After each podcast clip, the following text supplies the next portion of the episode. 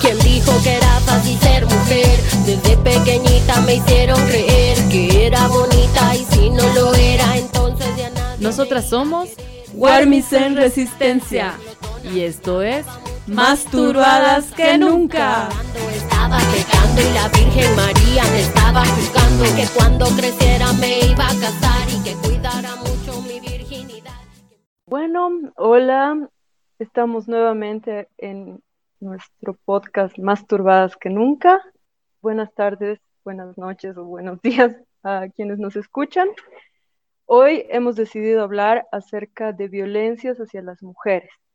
Hemos escogido este tema porque nos genera muchos sentires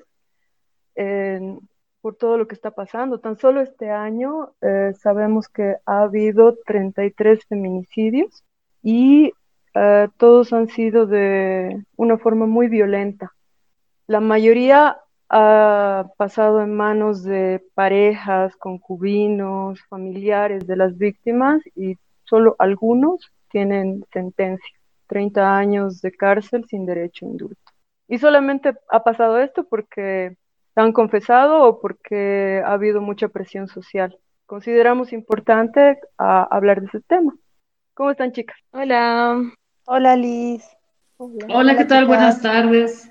Qué gusto volver a escucharlas. Este, que, bueno, para todos, todas, todos los que nos están escuchando, estamos esta vez grabando este episodio de Masturbadas que Nunca desde el confinamiento en Bolivia, eh, que ya estamos aproximadamente un mes en cuarentena y hemos decidido continuar adelante con este proyecto y también porque la cuarentena, ni la emergencia sanitaria, ni la pandemia han tenido clemencia eh, con las vidas de las mujeres, porque durante esta cuarentena también han seguido ocurriendo hechos de violencias varias eh, e incluso feminicidios, ¿no?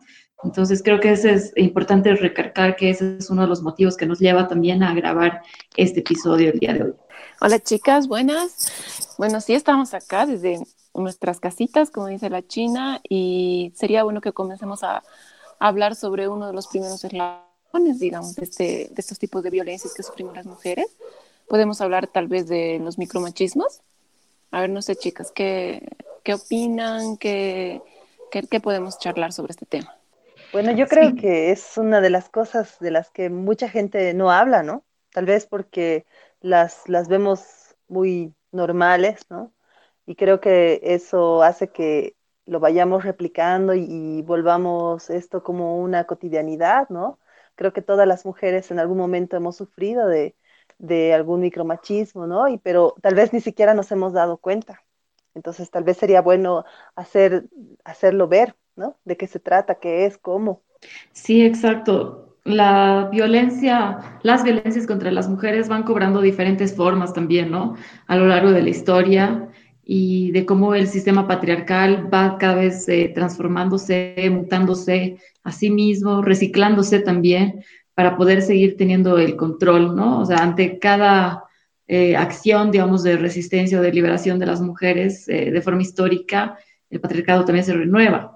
Entonces, hace algunos años ha salido como toda esta, mm, como que se ha visibilizado de alguna forma bajo este término micromachismos, toda una serie de prácticas violentas en, que suceden eh, contra las mujeres, pero que son totalmente naturalizadas y tomadas como normales, pero que perpetúan eh, estas situaciones de desigualdad, de violencia y siempre en desmedro de, la vida de las mujeres, ¿no? Y entendiendo vida eh, como algo integral, ¿no? O sea, no que necesariamente las lleva a la muerte, pero que eh, afecta su salud mental, su salud emocional, su salud psicológica, etc. Entonces, eh, se han nombrado como micromachismos porque son casi imperceptibles, están así como totalmente naturalizados, pero que realmente vivimos en la cotidianidad. Por ejemplo, cuando, ay, hoy día, puedo dar un ejemplo de hoy día. Hoy día, este, eh, yo estoy a cargo de mis papás, yo cuido a mis papás y tenemos muchas flores en casa que nos han regalado. Y mi papá dice, ay, creo que vas a tener que cambiar ese tallo de ese florero a aquel otro. Y le digo, pero puedes cambiarlo tú. Ay, es que yo soy súper torpe. Hazlo. ¿Cachan? Es así como, esa cosa así como, así, incluso, por ejemplo, las que tienen guaguas tal vez les ha pasado, o quienes han coadyuvado en la crianza de guaguas, así de, ¿puedes cambiarle por favor el pañal? Ay, pucha, es que yo no puedo, no, así soy súper torpe, soy malísimo con esas cosas, no, así, o la guagua se siente más cómoda contigo, no, o sea, cualquier excusa es buenísima para zafarse de la, de la tarea. Como dices, son totalmente imperceptibles, ¿no?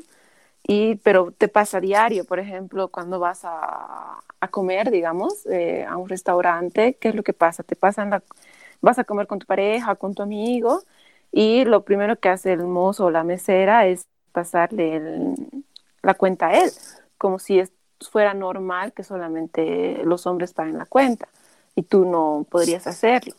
O que el trago más fuerte siempre se lo tomen ellos. Son cosas tan pequeñas, por eso se, deben se llaman micromachismos, que las vivimos a diario y que están totalmente normalizadas. Mm. Pero que a nosotras nos jode, como mujeres, sí nos jode. A mí me gustaría leerles una charla que me parece interesante, que va así. Señora maestra, ¿cómo se forma el femenino? Partiendo del masculino, la O final se sustituye por una A. Y señora maestra, ¿y el masculino cómo se forma? El masculino no se forma, existe. Eh, me parece que esto está presente todo el tiempo, ¿no? En todas las conversaciones que tenemos también. A mí me, me choca un poco que siempre se diga nosotros, por ejemplo, cuando estamos un grupo de solo mujeres. Sí, o cuando tu audiencia es femenina. O sea, cuando tu audiencia es solo de mujeres, no, pero hola chicos. Puta madre, como, no estás chequeando que es pura mina o por el 90% minas, pero igualito así siguen dirigiéndose como si fueran solo hombres. Pero si fuera al revés, ojo, y creo que eso es importante señalarlo, porque todo el mundo se queja de que hemos empezado a utilizar lenguaje inclusivo y hablemos con E, con X, digamos, o digamos todos y todas, ¿no? Como, ay, qué aburridos, o sea, en el todo se incluyen todos. Ah, ya, muy bien, entonces si se sienten tan incluidos, entonces hablemos en genérico femenino, ¿no? Entonces desde ahora verás, si hablamos a todas como mujeres, hacen escándalo igual, ¿no? Así, ay, pero estamos hombres, se sienten ofendidos, es muy, muy, muy... Es que ese es otro micromachismo también, esa ofensa, ¿no? De que los hombres tienen de decir, ah, es que te vistes como mujer, ¿no? O, ay, eh, eh, siempre el, eh, como que ser mujer es algo negativo, ese insulto que tienen entre ellos, ¿no? Como que ser mujer es algo negativo o ser maricón, digamos, ¿no? O, o, más explícito, ¿no? O sea, es como misoginia pura, dura y de frente. A mí eso no, no, no sé, no sé si entraría en la categoría de micro machismo, creo que es así como muy explícito y es la misoginia, ¿no? Así, ese ese eh, desprecio por todo lo que puede asemejarse a una mujer, ¿no? Pero, por ejemplo, eh, los micromachismos también, si los llevamos al, área de la vida sexual, también cómo, cómo se expresarían o cómo hemos sabido a lo largo de nuestras vidas, largas vidas, que, que, suceden. Por ejemplo, eh, esto de que para no utilizar preservativo los hombres, tienen unos discursos elaboradísimos que muchas mujeres se los terminan creyendo, ¿no? Como las primera, la primera vez no te vas a embarazar, no te embarazas, créeme a mí porque yo tengo experiencia, todo macho, macho, te yo sé lo que te digo, no te vas a embarazar, mamita, así como, ¿no? ¿Qué otros conocen ustedes, por ejemplo, en ese sentido? El hecho también de, que, de que no esté bien visto, de que no esté normalizado que las mujeres carguen con los preservativos, por ejemplo. De que siempre sea el hombre el que tenga que llevar el condón. Y una mujer no pueda ir a la farmacia, comprarse condones y estar preparada también para, para cualquier encuentro. O la coerción emocional también para obtener relaciones, o sea, para tener relaciones sexuales, que en realidad, y vamos a decirlo con todas sus, sus letras, eso se, convierte en un acto de violación. O sea, si existe un acto sexual con coerción de por medio, sea del tipo que sea, es una violación, pero sucede mucho, así como, ay, ya no me quieres, por eso no quieres eh, coger conmigo, o hay un ratito nomás, o incluso que estás durmiendo y que, o sea, ya sí están, están cogiendo. Todo eso y creo que es importante también decirlo, porque sucede muchísimo y las mujeres lo damos como totalmente naturalizado o simplemente no lo hablamos, tal vez ni siquiera lo damos naturalizado, nos sentimos mal al respecto, pero no lo decimos, no lo hablamos. Exacto, y además creo que en ese caso es la culpa, ¿no? También que nos hace callar, como siempre, todas estas cosas y las volvemos como algo prácticamente normal. Claro, nos han enseñado que estamos hechas para dar, ¿no? Para dar placer, para dar cuidado, para dar para siempre dar, ¿no? Y no, no, no para recibir, entonces es esta culpa a la que te refieres también. Yo creo que también un micromachismo así en este lado sexual podría ser el de que te esté diciendo a ti cómo te puedes cuidar y que no vea cómo te puede cuidar él. O sea, que sepa cuándo. Sí, sí. Cuáles son los eh, anticonceptivos que puedes utilizar, cómo los puedes utilizar, dónde los puedes utilizar, pero no vaya por un condón, Claro, sí, claro, que te digan, no podrías tomar pastillas. Exacto, justamente eso iba a decir. o no estás tomando pastillas. Sí, es claro.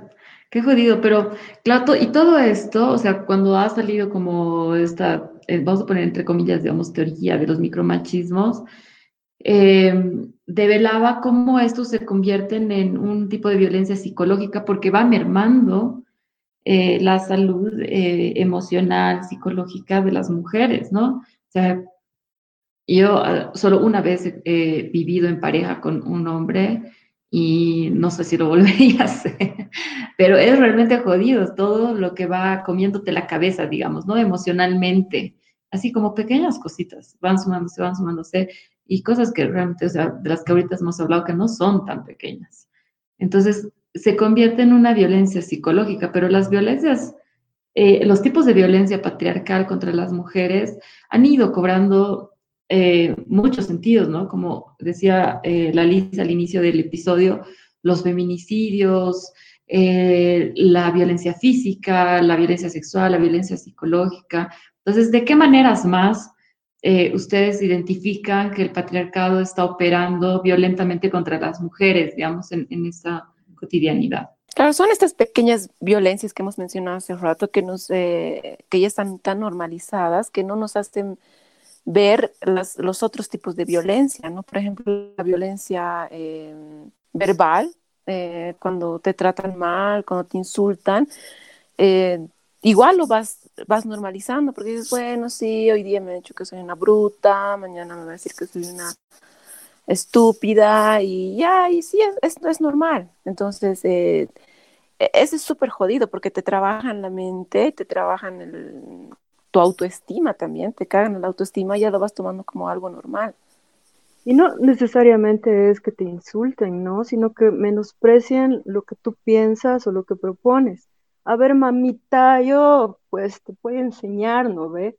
O que utilicen lo que vos has dicho, le pongan algo más y lo impongan con mayor fuerza que tú y tú luego veas algo que, estaba saliendo de vos y no, no ha sido aceptado, digamos, pero ya cuando sale de, la voz de un hombre o de alguien que, que, tiene una posición de poder más fuerte, te, te está lastimando, ¿no? Claro, y entender cómo las violencias en realidad están como concatenadas, ¿no? O sea, encadenadas, se van, no, es como muy difícilmente sucede una sola de forma aislada. Por ejemplo, eh, esta, toda esta violencia verbal que ahorita eh, han ejemplificado, generalmente sucede, o sea, va sucediendo así y va aumentando, ¿no? Gradualmente, gradualmente hasta que llega a ser violencia física, violencia sexual, etcétera. Por eso es tan difícil cuando una mujer se encuentra en un círculo de violencia, por eso es tan difícil para las mujeres romper con ese círculo de violencia, porque ya le han deshecho la, el autoestima, la han además aislado de, los, de su círculo social, de, de, su red social de contención, porque, por ejemplo, en la mayoría de los casos de, de violencia física que ya, o sea, como que llevan mucho tiempo, las mujeres cuentan eh, cómo las han alejado de sus mamás, de sus hermanas, con discursos como, ah, claro, es que tu mamá te mete cosas contra mí, Eh, entonces dejan de, ver a sus seres queridos, digamos, o a sus seres allegados, eh, allegadas por precisamente evitarse todo este discurso y estas violencias. Entonces así se va haciendo como un hueco más profundo. Entonces a mí me parece también importante al respecto mencionar, y no sé qué les parece, que para mí es muy jodido y me he dado cuenta de lo difícil que es decirle a una mujer, no te calles, denuncia, porque si no tiene las condiciones emocionales, económicas, materiales para poder denunciar y enfrentar lo que significa esa denuncia, me parece muy, muy irresponsable. Exacto, porque además te sientes aislada, como dices, te aíslas de tu familia, te aíslan de tu, de tu círculo de amigas, y si no tienes contención, entonces, ¿cómo puedes ir a denunciar? Porque denunciar significa, eh, eh, ahora, por ejemplo, en estos tiempos de cuarentena, ¿qué hago? ¿Dónde voy? Si no tienes dónde ir, eh, si estás aislado de todo el mundo, no tienes dónde ir, no tienes dónde acudir, y es peor cuando tienes hijos, porque además de ti, tienes que llevar a a tus guaguas. Tengo cierto recelo cuando la gente dice, pero denuncia, denuncia. No es algo fácil, sobre todo si no tienes un trabajo. Por ejemplo, si eres una ama de casa, eh, dependes de tu pareja y eh, no tienes ahorros, no tienes eh, dónde ir, cómo salir de tu casa. Entonces, no, prefieres, o no, no, no si prefieres, ¿no? No tienes más opción que quedarte allá adentro. Y ahora en estos tiempos de cuarentena va a ser mucho más jodido y está mucho más jodido para muchas mujeres que no pueden salir de su casa, no pueden denunciar. Exacto. O sea, imagínense realmente qué difícil, ¿no? Además de que creo, yo considero de que muchas formas de violencia no es, no, no, no las entendemos como tal, no las vemos como tal, ¿no? Y creo que esas, esas, esas violencias, porque entendemos, creo, la violencia simplemente como el golpe, la pegó, ¿no es cierto?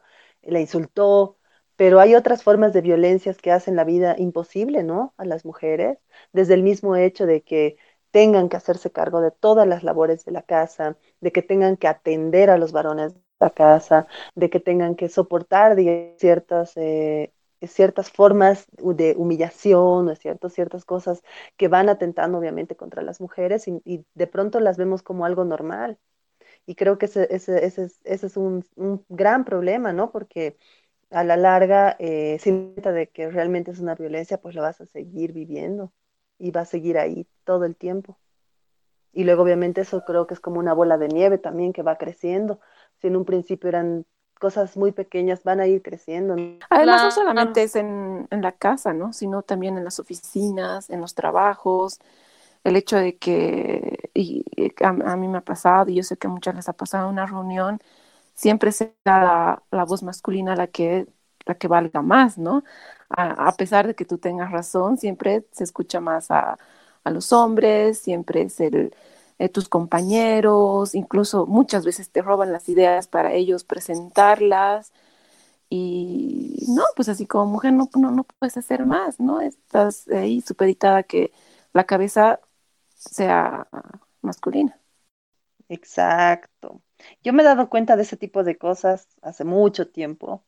Por ejemplo, con el tema tecnológico, es como que las mujeres o, o como que se se cree que las mujeres no le van a esa área, ¿no? Por eso los, cuando pasaba algo que tenga que ver con, con manejar cosas de, tecnologías, arreglarlas, ¿no? Siempre llamaban a los varones antes que a las mujeres, en muchos trabajos en los que yo he estado, ¿no? Y era mm. como que suponer que tú no sabes, Y que obviamente los varones siempre van más para, son más capos en esa área, etcétera. Entonces, y como este ejemplo, muchos ejemplos más les puedo dar así, por ejemplo, ejemplos tan, tan, tan pequeños y tan imperceptibles como el hecho de que vas a un, a un centro comercial y quieres cambiar a tu bebé y le dices a tu pareja que lo haga y no puede hacerlo porque el cambiador solo está en el baño de las mujeres. Entonces, eh, eso significa que ese rol es solo para las mujeres. ¿Y qué pasa con, con, con, con los varones, ¿no? que también tienen que cambiar los pañales a sus bebés? No lo pueden hacer. Claro, y este tipo de cosas que se van dando ya así como en el ámbito más público, perpetúan toda esta educación que se da también en las casas, ¿no? Que se sigue todavía perpetuando esto de, por ejemplo, que mencionabas de atender en la casa a los hombres, de que te hagas cargo de, de todas las labores de cuidado en realidad, ¿no? Que hacemos las mujeres de forma histórica y que finalmente se convierten en el sostén de las sociedades y del mundo. Mm. Y, y, y, que además de que nosotros bancamos todo eso, eh, somos quienes sufrimos mayor violencia. Es un círculo vicioso y cuesta verse dar cuenta, creo que basta un poco mirar a nuestro alrededor en cosas cotidianas, ¿no? En situaciones que a veces no parecen, pero están ahí. Y les doy un ejemplo también en este sentido. Por ejemplo, una reunión de amigos y de amigas, hace mucho tiempo atrás igual nos reunimos todos para cocinar algo, ¿no? Y al final las que hemos terminado cocinando somos nosotras, las mujeres. O sea, cuando me he dado cuenta, la cocina éramos solo las chicas y cuando saco mi cabeza para ver dónde estaban los chicos, estaban tomando cerveza en el living, ubican. Entonces, de pronto me he dado cuenta, o sea, de que eso estaba mal y que por, por cierto modo lo estábamos, lo estábamos volviendo algo como normal y obviamente no era 90, todos estábamos felices, pero era como algo muy normal, ¿no? Que las ah, chicas estén terminando la, la cocinada es llevar el micromachismo a la, a la comunidad, ¿no? Así como, ah, es que las mujeres son las que saben de eso. A mí me pasa mucho, eh, ay, no voy a decir quién, pero es alguien cercano a mi familia, así como, ay, es que ustedes son tan capas para cocinar, así desde tu mamá, tu hermana, vos, así. Y o sea, viejo, ¿y vos qué crees? O sea, que me han parido y yo así he salido del útero de mi vieja con un cartón en cocina Como no sé, hacer parrilladas y piensan en serio que es como que nosotros hemos sabido, o sea, hemos nacido sabiendo esas cosas. Y igual está el otro lado, ¿no? El que se espere que los hombres sean los fuertes, los que saben responder, que tienen la palabra justa en el momento adecuado, con la intensidad que se necesita para defenderte de, cualquier situación de violencia externa, digamos, a, lo, común o a lo interno que estás viviendo en un espacio cualquiera.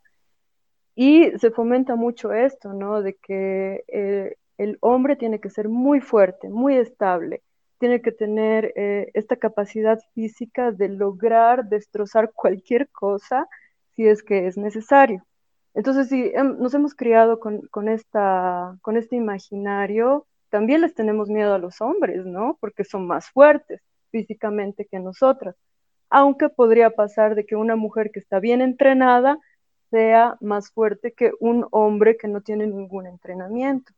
Claro, y es, es chistoso, ¿no? Porque eh, se supone que el cuidador del hogar, el que provee, el que protege, ¿no? Es el hombre y en nuestra sociedad, por lo menos, la mayor eh, cantidad de las familias solamente tienen mamás, ¿no? Los hombres abandonan los hogares y las madres, ¿y, qué pasa con esas mujeres, ¿no? Que se vuelven las cuidadoras, las que eh, llevan la comida, las que proveen todo, las que hacen todo, ¿no? Y aparte tienen otras tareas de mujeres, entre comillas.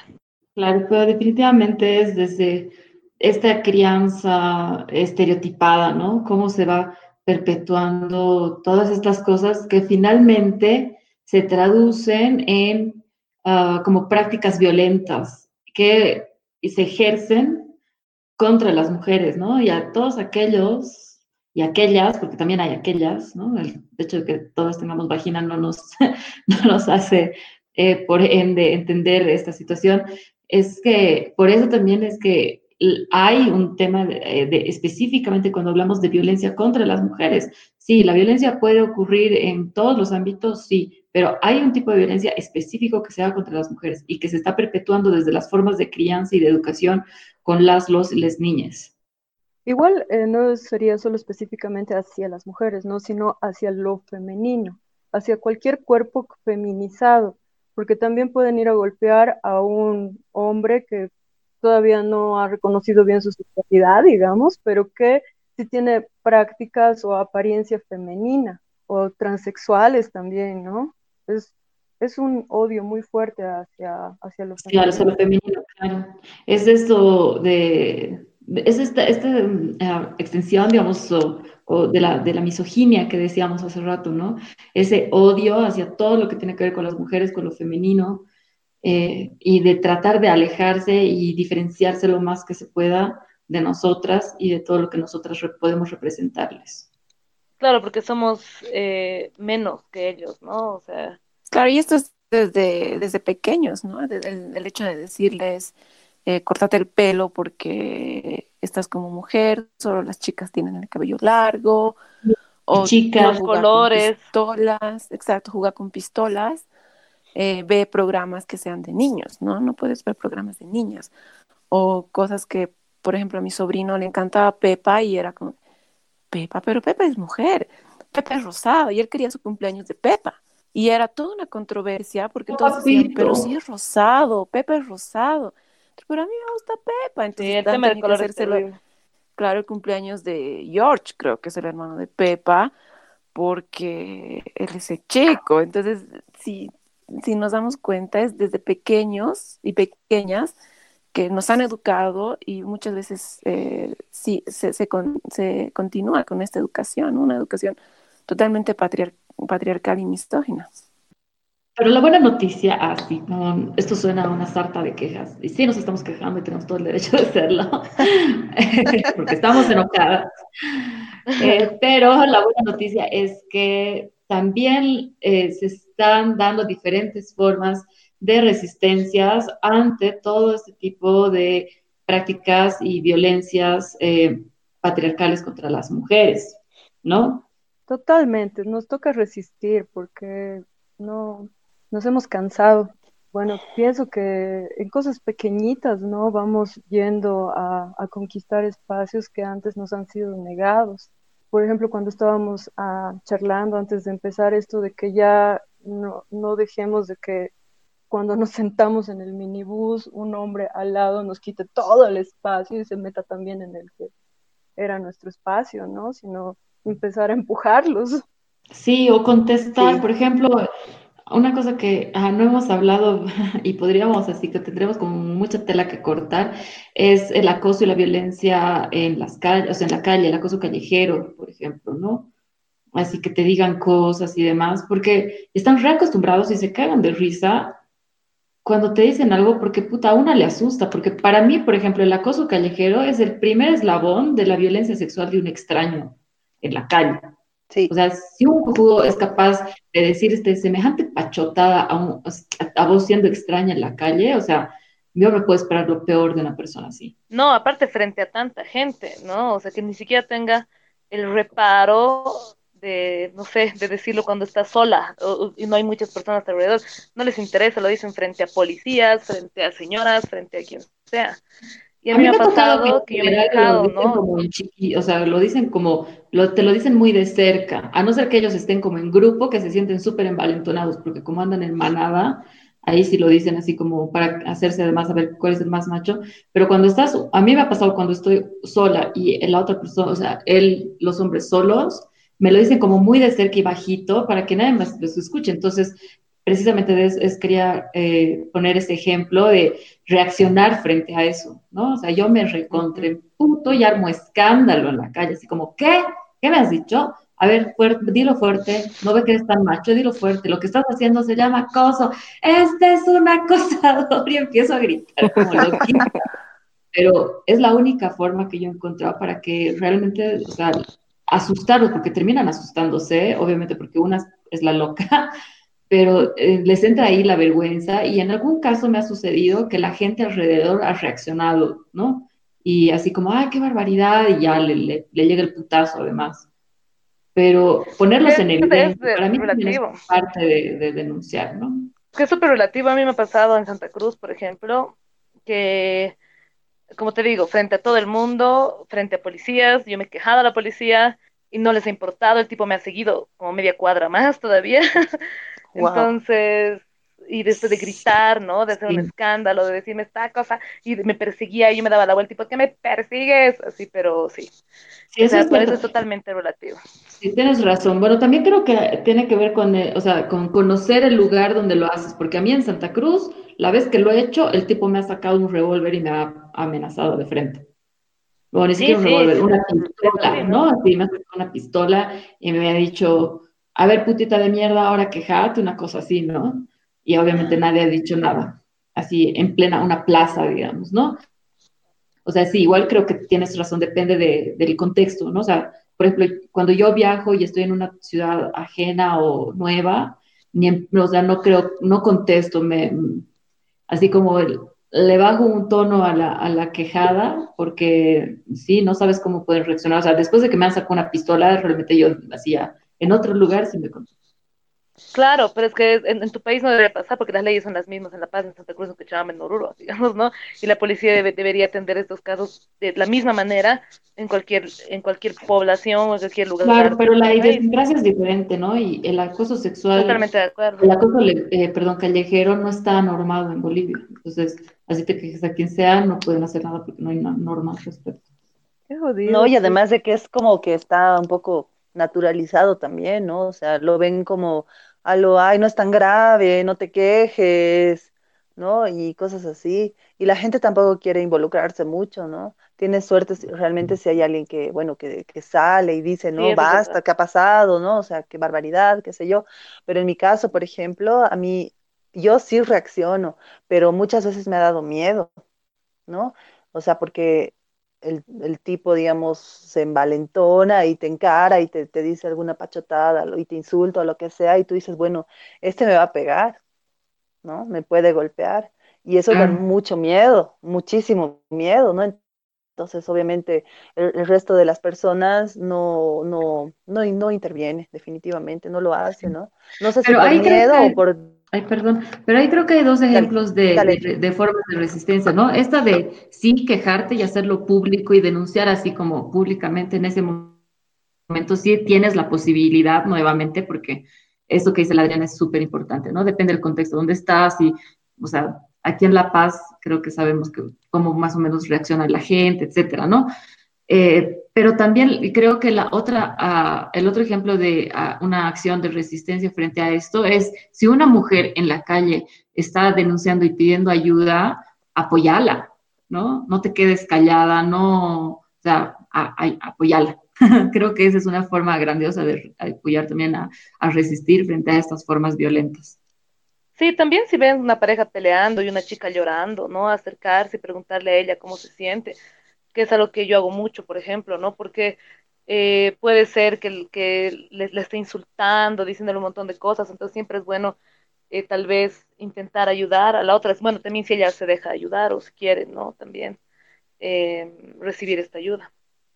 Yo me voy por el lado de la de construcción cultural, porque más o menos he estado súper metido en, en nuestra cultura, ¿no? Esto de de que los hombres son como más hábiles para ciertas cosas también, eh, como decía la Gema, o o, y que las mujeres son hábiles para otras cosas. Entonces, lo que yo procuro es en los espacios en los que participo, mm, como que tratar de reducir estos estereotipos, que hombres y mujeres vayamos a la cocina al mismo tiempo, con las mismas eh, dudas y con las mismas habilidades, tal vez. O que tanto hombres como mujeres vayamos a hacer cosas técnicas.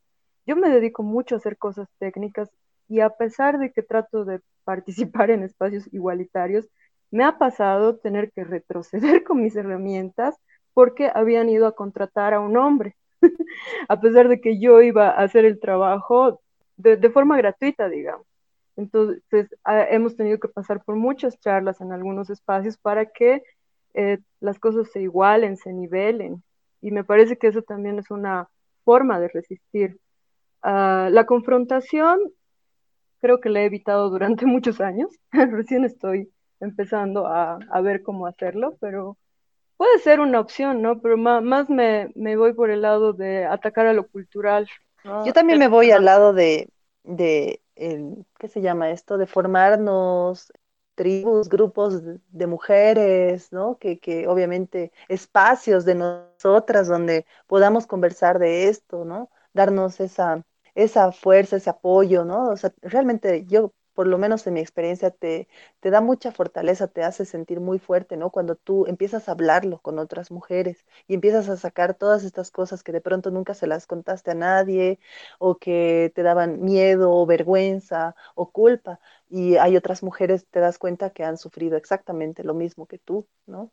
De, de, de, diferentes formas. Entonces, creo que es importante también que las mujeres nos, nos generemos este tipo de espacios de, de confianza de, y, y, de crecimiento, ¿no? Eso te da muchas herramientas para poder resistir estas formas de violencia. Sí, estoy de acuerdo en crear espacios, es súper súper importante. Sí, fundamos y, la matria. Y seguir hablándolo. y seguir hablándolo y hablándolo y hablándolo y bueno, eh, es por eso que esto que hacemos nosotras también nos empodera de alguna manera, ¿no? Y nos ayuda a entender qué es lo que está pasando y, y, y, encontrar un lugar seguro donde puedas apoyarte y poder decir realmente lo que sientes y lo que está pasando. Y eso es lo que somos nosotras, ¿no? Eh? Por eso somos las Warmis en Resistencia. Desde este Oh. pequeño espacio estamos tratando de construir, entonces, eh, y eh, aportar con nuestro granito de arena esta resistencia que estamos viviendo todas las mujeres contra este sistema patriarcal. Ay, qué lindo. Estoy haciendo un corazón con mis manos para que lo sepan. es que no lo pueden ver. Sí, yo creo que igual así como al, al, a lo largo y ancho de, del territorio de la Via Yala, digamos, y del mundo, las mujeres eh, de diferentes formas están encontrando sus propias formas de resistencia ante las violencias, tanto del de sistema patriarcal como de los otros sistemas de dominación, ¿no? ante el capitalismo, ante el colonialismo, ante el extractivismo, etcétera. Pero definitivamente creo que ahorita los ejemplos que se han dado, que son como de lo cotidiano, desde lo más chiquito, eh, pueden significar una, como el, el, granito por el que se empieza, digamos, ¿no? Así como la bola de nieve chiquita que empiezas a lanzar y luego se hace grande y grande. Y luego se van construyendo cosas alucinantes, ¿no? Y, y sí, cuando digo fundemos la mate, bien lo digo de forma de chiste, es como una utopía muy linda que, que creo que muchas todavía conservamos y tenemos y que la proyectamos también. Y por eso conformamos este tipo de espacios y hacemos este tipo de proyectos, porque Masturbadas que Nunca es también un espacio y es una forma de resistencia que hemos encontrado, porque hablar también es sanador, tanto para nosotras como para con otras compañeras, compartir información es sanador, es, es eh, como eh, dar la posibilidad también a que otras compañeras accedan a otras informaciones, que puede también servirles, etcétera, ¿no? Creo que es también una forma importante de resistencia. Uh -huh. Qué lindo bueno, que creo que este, hemos hablado de cosas súper importantes. Eh, nomás para ir cerrando, quería tirar un dato. En, en, un mes de cuarentena, del 22 de marzo al 23 de abril, han habido eh, 1.505 denuncias de diferentes tipos de, violas, de violencias, desde eh, agresiones eh, físicas, eh, agresiones sexuales, eh, feminicidios, incluyendo también proxenetismo, tentativas de, de, abuso sexual, tentativas de violación, tentativas de feminicidio, etc. 1.505 casos en un mes de cuarentena. que son los que se han denunciado. Sí, solo denunciados, ¿no? ¿Cuántos más uh -huh. habrán que no se han denunciado? Sí porque las mujeres no, no, no, no tienen acceso, las, las líneas oficiales están funcionando mal, o sea, no están funcionando. Uh -huh. Conozco varios casos que nos han buscado preguntando porque han llamado a las líneas, nadie les contesta. La FELCB, que es en Bolivia eh, el brazo de la policía que se dedica a atender casos de, violen de violencia, eh, no está prácticamente atendiendo porque claramente el gobierno no tiene idea de lo que está haciendo y sus prioridades son otras, no las vidas de las mujeres. Eh, entonces, eh, desde nuestros hogares, desde las formas en las que podamos, procuremos, eh, si sabemos de un caso de violencia contra una compañera, acerquémonos, veamos cómo podemos ayudarla. Tal vez no es la denuncia, tal vez necesita que le brindes otro tipo de ayuda. Entonces, invitar a todas, todos, todos que nos están escuchando a ver las formas en cómo podemos apoyar a las compañeras, a las mujeres que están sufriendo violencia. igual tomar en cuenta de que esto está pasando en un espacio supuestamente seguro, ¿no? Así que si tenemos esa idea de que alguna está en un espacio seguro, no, no lo dejemos como una certeza, sino que en realidad cuestionémonos, ¿no? Esto pasa en todo lado, en cualquier lugar. La mayoría es en espacios que consideramos seguros, dentro de los hogares. Y eh, las violencias ocurren en manos de familiares o de personas muy cercanas. Exacto. Para muchas, quedarse en casa no es sinónimo de quedarse en, de estar seguras. Y eso es importante reflexionar, ¿no? Desde las burbujas de privilegios de todo tipo, es importante reflexionar que para muchas personas quedarse en sus casas no es sinónimo de seguridad para nada. Muchas están conviviendo con sus propios agresores, que son, como ha dicho la Liz, personas del, núcleo familiar más íntimo de ellas, ¿no? Reflexionemos realmente, la violencia nos está matando a, muchas mujeres, eh, nos está quitando hermanas, nos está quitando compañeras todos los días. Y esto tiene que parar, en algún momento tiene que parar. Y también tratemos de identificar, ¿no? Estos eh, micromachismos que, de los que hemos hablado, que no, se, que no se sigan normalizando, que podamos denunciar, que podamos eh, decir, recorrete, ¿eh? cerra tus piernas, amigo, quiero sentarme cómoda. Y a los chicos que nos están escuchando, que se den cuenta que eso como, que ellos viven como normal no es normal para nosotros. Y es el primer paso, es el primer eslabón, digamos, de la violencia. Quedarme con el mensaje de la resistencia estamos resistiendo y eh, tenemos a muchas compañeras, amigas, hermanas a las que podemos acudir para salir de cualquier situación que nos genere, que nos esté generando violencia. Así que me, gustaría que nos despidamos más con esa esperanza, ¿no? De que ah, podemos resistir y podemos cambiar el mundo. Totalmente, gracias por eso, Liz. Gracias a todas. Por todo. Que estén bien en sus casas o donde quiera que estén. Hasta el próximo episodio de Más Turbadas que Nunca. Y si tienen también ejemplos de, de, cómo están resistiendo ustedes o gente, compañeras que conocen, pueden contarnos. Estamos en todas las redes, estamos en Facebook, Twitter, Instagram y YouTube y en Spotify. Un abrazo a todas, todos, todes. Abrazos. Chao. Gracias. Hasta pronto.